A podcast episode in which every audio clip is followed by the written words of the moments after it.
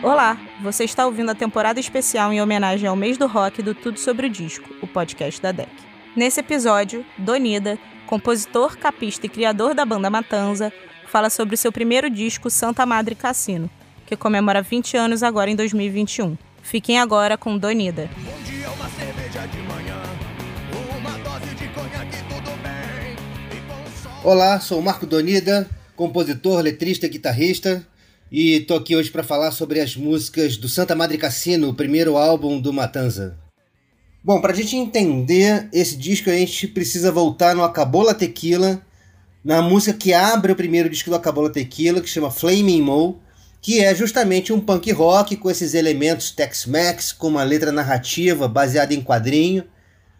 E foi uma combinação que fritou a minha cabeça. Eu fiz um monte de música na sequência, nessa pegada. Já era o André Nervoso tocando bateria, ele que veio do Beat Lizards, então ele trazia uma escola punk 77, hardcore.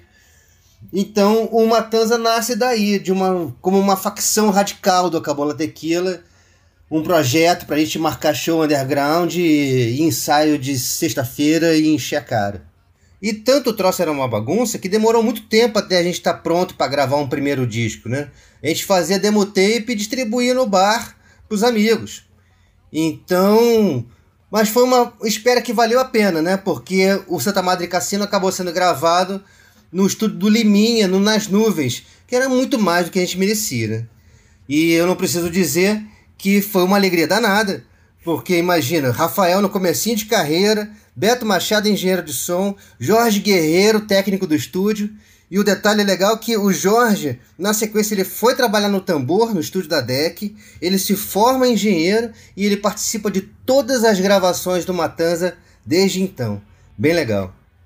O Santa Madre Cassino começa com Ela Roubou Meu Caminhão, nosso grande sucesso radiofônico, só que não.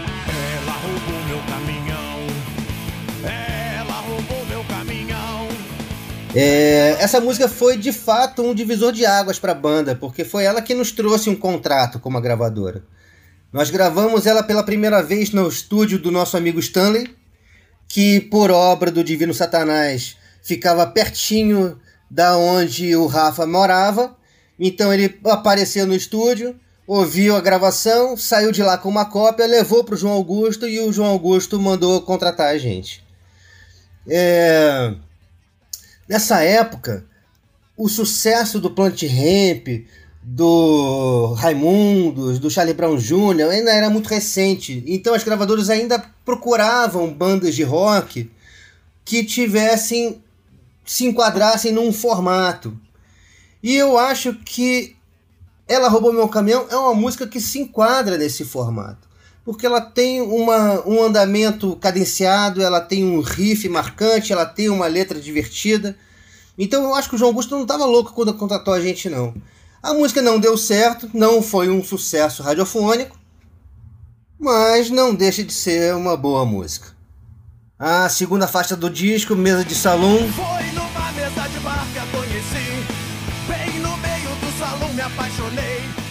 Foi uma música pensada totalmente para que a letra pudesse desenvolver uma narrativa extensa, contar uma história longa, cheia de figuras, paisagens, perseguição de carro, posto de gasolina explodindo. A ideia era ouvir a música e enxergar o filme. Né? E a história curiosa dessa gravação é que eu tinha um caderninho com as letras. E durante as primeiras passadas, ali, a gente gravando, tirando o som, o Rafa ia acompanhando pelo meu caderninho. E aí chegou nessa música, ele me chamou e falou: Campeão, cadê a segunda parte dessa letra? Aí eu disse: Porra, brother, então. Isso aqui quer, cara. Eu não tive nenhuma ideia boa. Tô achando de melhor deixar repetir a primeira parte. E ele falou: Negativo, não, senhor. Me botou de castigo na mesinha ali fora, que tinha no estúdio. E ó, toma aqui uma cerveja, toma aqui um cigarro, só vai levantar daí com essa letra pronta. Foi na base do joelhaço, mas deu certo, né? Porque a música saiu. A terceira faixa, Eu Não Bebo Mais, nasceu I Don't Drink Anymore. Atrás. No comecinho da banda cantávamos em inglês, porque pela sonoridade fazia sentido. E essa foi uma das únicas que ficaram legais traduzidas. O instrumental dela é totalmente copiado de Good Hearted Woman, música do Willie Nelson, versão do Willie Nelson and Family, o disco ao vivo. E o divertido dessa época era fazer letra com umas, com umas referências e umas piadas internas, mesmo sabendo que ninguém ia entender nada. Por exemplo, a gente tinha o costume de entrar no botequim, inventar uns drinks, uns rabos de galo, e batizar com o nome do, de música do Slayer. Então, por exemplo, cachaça com cueca de alcatrão virou Raining Blood. Você vai usar isso numa letra, é óbvio que ninguém vai entender nada. Mas tudo bem, porque nessa época era assim. A quarta faixa e tudo vai ficar pior.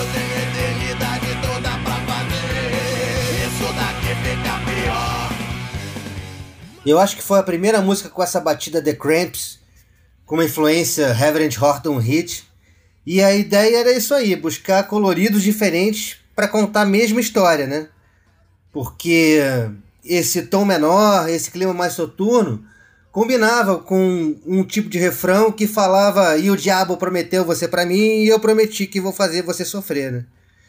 Mas isso sem deixar o Velho Oeste, sem sair do salão, sem levantar da mesa de pôquer, né?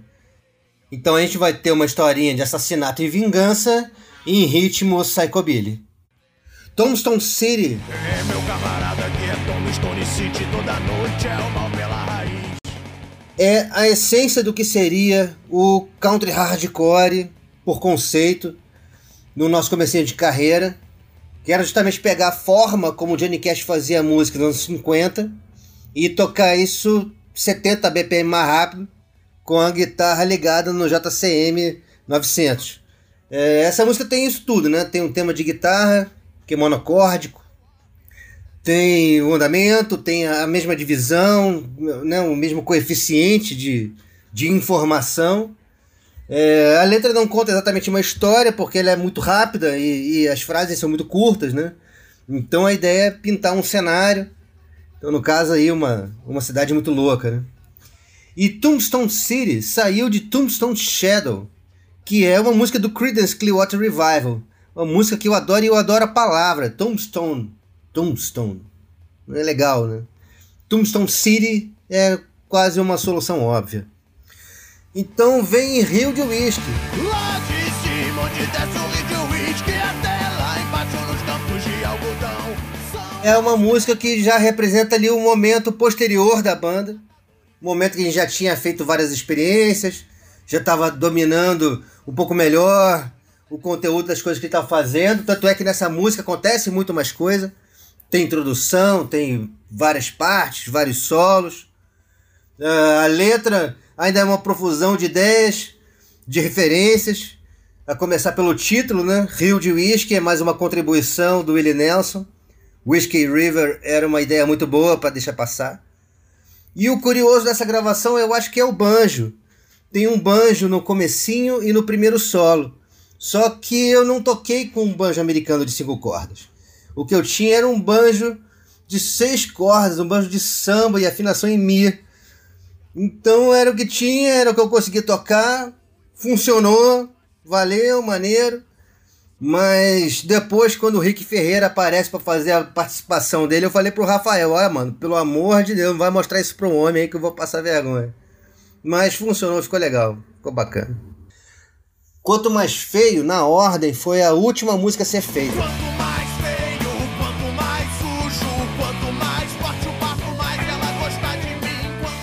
A gente já tinha um contrato e já estava certo que ela roubou meu caminhão seria o carro-chefe. Mas é estranho, né? Quando a música de trabalho é muito diferente do resto do disco. Então tinha que ter pelo menos mais uma na mesma função para equilibrar. É, então ela tem esse mesmo andamento cadenciado, só que numa onda mais surf. A letra também conta uma historinha divertida, totalmente sessão desenho, Zé Buscapé, Leão da Montanha. O que chega a ser até comédia demais, eu acho. Né? A gente sabia que o humor era um elemento fundamental do conceito da banda, mas a medida disso não estava muito bem definida, eu acho.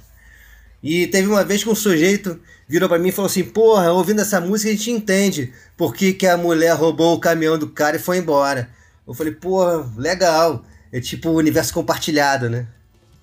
The Old Bluegrass Assassinate foi um tema instrumental pensado para abrir o disco. Mas os adultos não deixaram. Disseram que o disco tinha que abrir com a faixa de trabalho para facilitar a vida do radialista.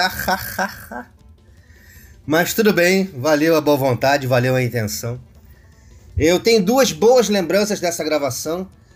É, a primeira do André Nervoso, muito compenetrado antes de gravar essa bateria. Ele tinha que matar ela de primeira, porque sabia que se não matasse de primeira, não ia sair de segunda, ia ter que editar, e porra, a gente estava gravando na fita de rolo, ia ficar muito feio editar, né? Mas valeu, valeu o esforço, porque o que você ouve no disco é exatamente a faixa original, sem edição. Ficou bem legal. E a segunda lembrança é do Rick Ferreira, o mestre Rick Ferreira, que foi convidado para gravar Pedal Steel na faixa Santa Madre Cassino. Daí quando ele terminou, porra aí galera, ficou legal? Pô, ficou gênio, pô, muito bom, ah, bacana. Então eu vou desmontar aqui o instrumento. A gente, não, não, peraí, peraí, que tem mais uma. Surpresa! aí ele riu e a gente só faltou chorar de emoção, né? Se teve um filme muito importante para a formação do Matanza Verso, foi Um Drink no Inferno, do Tarantino, From Dust Till Dawn, esse filme foi de cair o cu da bunda porque ele tinha tudo que eu podia imaginar em termos de conceito para a banda, né? Tinha luz, a direção de arte, cenografia, a dinâmica, a atmosfera, a proposta. Né? É, era uma, essa era uma música para a gente se imaginar no palquinho do Titi Twister, esperando a hora de virar vampiro. Né? Inclusive, Santânico é uma homenagem, o título da música é uma homenagem ao personagem da Salma Hayek, Santânico Pandemônio.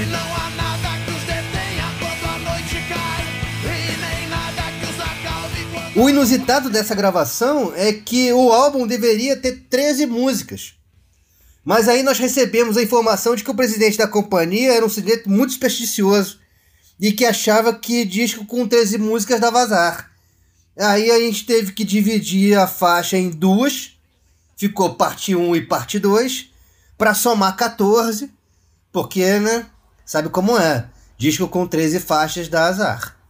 Mais um dia por aqui, se eu não me engano, foi a primeira música que a gente se permitiu fazer sem ser no andamento punk rock, hardcore, paco. Mais um dia por aqui, mais uma noite sem dormir, mais uma briga e outra confusão no bar. Foi quando eu descobri que era possível escrever frases mais complexas, com palavras mais interessantes, sem perder a leitura, sem perder a inteligibilidade, né?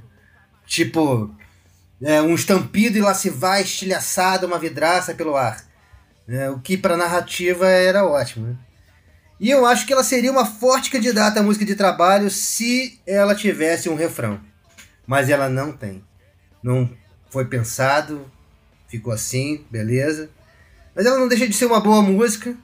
E eu acho que nesse momento do disco ela cai muito bem. Ela compõe muito bem com as outras. Imbecil foi a primeira música que nasceu com letra em português. Foi quando caiu a ficha de que cantar em português seria muito mais legal.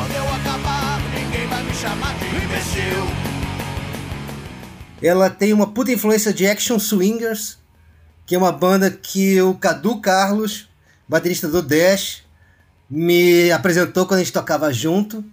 E ela foi, porra, importantíssima, porque a referência que a gente tinha de música pesada Slayer, Creator, Motorhead, nada disso naquele primeiro momento se, se encaixava na, na proposta.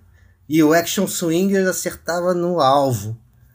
É, então, Imbecil é uma música bem curtinha, bem intensa e que foi muito, muito importante para a banda. As melhores putas do Alabama é na verdade uma versão de uma música do Dash chamada Death Driver que eu conheci na época da demo, fiz a capa da demo, e eu fiquei totalmente hipnotizado com essa melodia, acabei fazendo uma versão dela para o Matanza, tanto que a Simone é acreditada né, como coautora na faixa, e foi o começo de uma história, porque eu acabei entrando no Dash substituindo o Formigão, que nessa época estava bombando o Punch Ramp, o Diba, que era guitarrista, virou o primeiro baixista do Matanza, e eu casei com a Simone. Quer dizer, tem um fluxo de energia bem louco aí. E assim chegamos no final do disco, faixa título Santa Madre Cassino. Mais uma participação brilhante do mestre Rick Ferreira. Aqui ele toca pedal steel e banjo, destrói. Realmente, depois dessa faixa não dá para acontecer mais nada, tem que acabar o disco mesmo. Essa foi uma música que nós tivemos a sensação de ter chegado aonde deveríamos ter chegado com essa história de country hardcore. Que a partir dela tudo seria repetição e que era o caso sim de abraçar uns estilos diferentes da proposta original da banda. Né? Foi o raciocínio da onde vieram músicas como Pé na Porta, Soco na Cara, Ressaca Sem Fim. Mas isso é um papo que vai ficar para o próximo podcast. Eu queria deixar aqui o meu muito obrigado eterno ao Rafa, ao João e à Mônica por terem adotado a gente. Eu tenho certeza que eu posso falar também em nome do Jimmy, do China e do Nervoso, que a gravação desse disco foi um momento sublime, foi um divisor de águas pra gente. Foi o começo de uma parceria, de uma jornada com a DEC, ou seja, só alegria, só orgulho. Então, mais uma vez, muito obrigado a todos. Fiquem bem, até a próxima e mal feito feito. Você acaba de ouvir o Tudo sobre o Disco com Donida do Matanza, falando sobre o seu primeiro álbum, Santa Madre Cassino, que completa 20 anos esse ano e que está disponível em todas as plataformas de música. Esse foi o Tudo sobre o Disco, o podcast da DEC, que vai ao ar toda segunda-feira na sua plataforma favorita.